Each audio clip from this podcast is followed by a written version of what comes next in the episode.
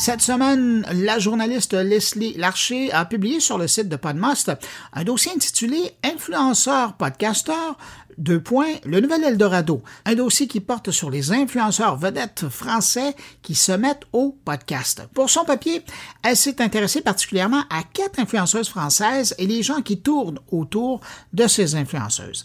Et j'ai trouvé le dossier pas mal intéressant au point où euh, je lui ai demandé si elle avait le goût de venir nous présenter son dossier. Alors on va aller la rejoindre à l'instant à Paris. Bonjour Leslie Larcher. Bonjour. Leslie, c'était quoi la prémisse de cette enquête? En fait, j'ai commencé à m'intéresser à ce sujet parce que moi-même, j'écoute et je regarde des vidéos euh, YouTube euh, depuis mon adolescence. Euh, donc, je suivais ces créatrices de contenu, j'ai suivi leur arrivée en podcast.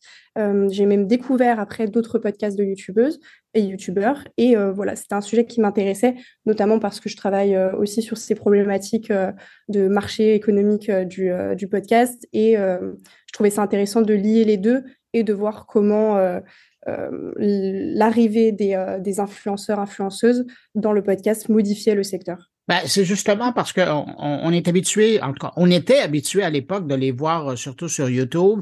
À la limite, bon, il y en a qui ont été, fait des déclinaisons sur Instagram, d'autres qui ont été chez TikTok, mais de les voir arriver sur podcast, c'est autre chose parce que c'est on est dans le format plus long là. avec ça, qu'est-ce que vous avez découvert dans ces rencontres avec ces quatre créatrices de contenu? et leur agent euh, ben, j'ai découvert que c'était un milieu qui était euh, effectivement en plein essor, euh, que les marques étaient intéressées, que les plateformes sont intéressées, qu'il y a tout un secteur qui se fédère en fait autour de leur arrivée, parce que ces influenceuses ont déjà des communautés qui sont engagées, qui les suivent d'une plateforme à une autre donc de YouTube à Instagram à, au podcast. Et effectivement, il y a un engouement euh, derrière euh, cette arrivée, euh, notamment pour les auditeurs parce que c'est des personnalités qui suivent et qui peuvent découvrir autrement, donc plus en longueur, avec plus d'intimité. Elles se confient davantage.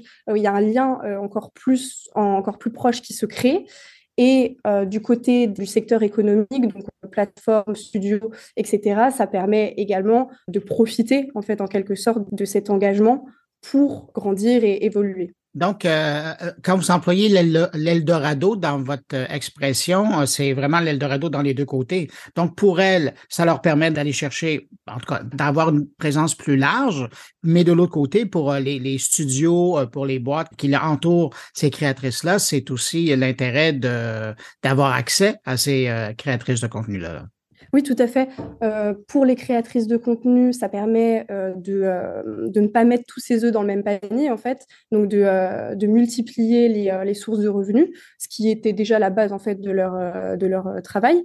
Et pour les, les, autres, ça permet effectivement de ramener des auditeurs. Et il y a cette notion de démocratisation qui est très importante parce que ces, communautés euh, autour des youtubeuses euh, créatrices de contenu, euh, elles sont plutôt jeunes, donc 15-25 ans. C'est des, populations qui n'étaient pas forcément dans le podcast, euh, même mhm. s'il euh, il y a une forte croissance euh, récemment.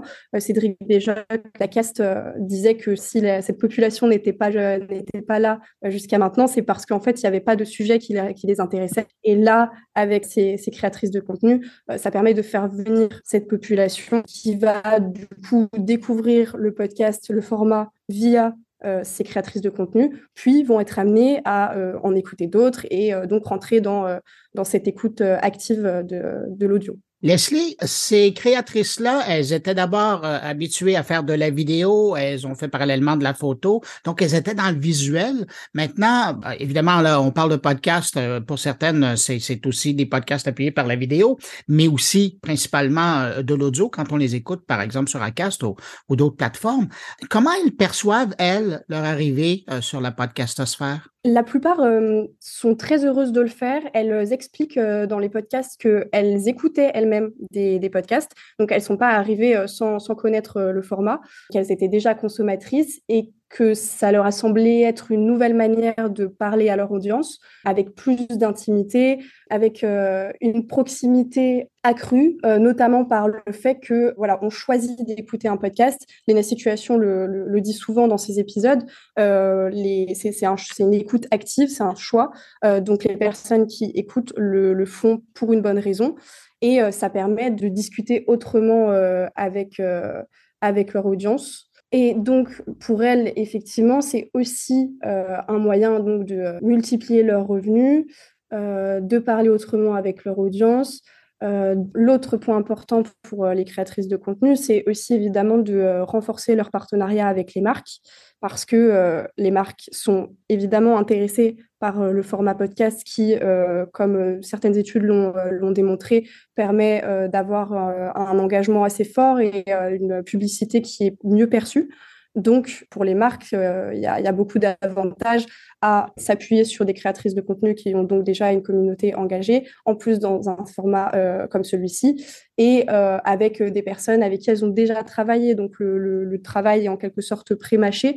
Et oui, elles ont tout à y gagner. Vous qui suivez le domaine autant comme consommatrice que comme, comme journaliste là, qui, qui couvre le domaine, avez-vous l'impression, dans le fond, que c'est une marque qui arrive dans une nouvelle plateforme quand une créatrice de cet ordre-là arrive dans le monde du podcast? Ou est-ce que c'est un, une créatrice comme d'autres podcasteurs? Je dirais que c'est les deux à la fois parce que, euh, parce que évidemment, euh, de fait, elles deviennent euh, podcasteuses et en plus, elles, elles souhaitent s'engager sur le, long terme, elles sont contentes du format, elles le font savoir, elles en parlent dans les épisodes, elles expliquent leur démarche. En même temps, évidemment, avec elle arrivent des marques qui n'auraient pas forcément été dans le podcast parce qu'il n'y avait pas la cible, leur cible habituelle. Euh, par exemple, le cas de Maybelline. Euh, Maybelline euh, est arrivé dans, le, dans le, le, sponsoring du podcast via Anna RVR. Euh, de contre-soirée. Et euh, ça, c'est quelque chose qui s'est fait parce que euh, Anna RVR travaillait déjà avec la marque. Donc, ça permet aussi d'initier en même temps des, des sponsorings et de, de faire rentrer une nouvelle économie via des marques dans le secteur du podcast. Puis au passage, de rajeunir les auditeurs français qui, qui écoutent le podcast. Ben écoutez, fort intéressant. Je rappelle aux gens qui nous écoutent, on parle d'une enquête qui a été publiée cette semaine dans Podmost. Et puis, si vous le cherchez, c'est influenceur euh, podcasteur Le Nouvel Eldorado.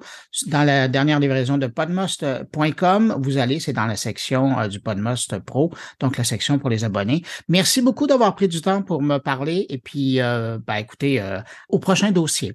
Au revoir. Merci à vous. Au revoir.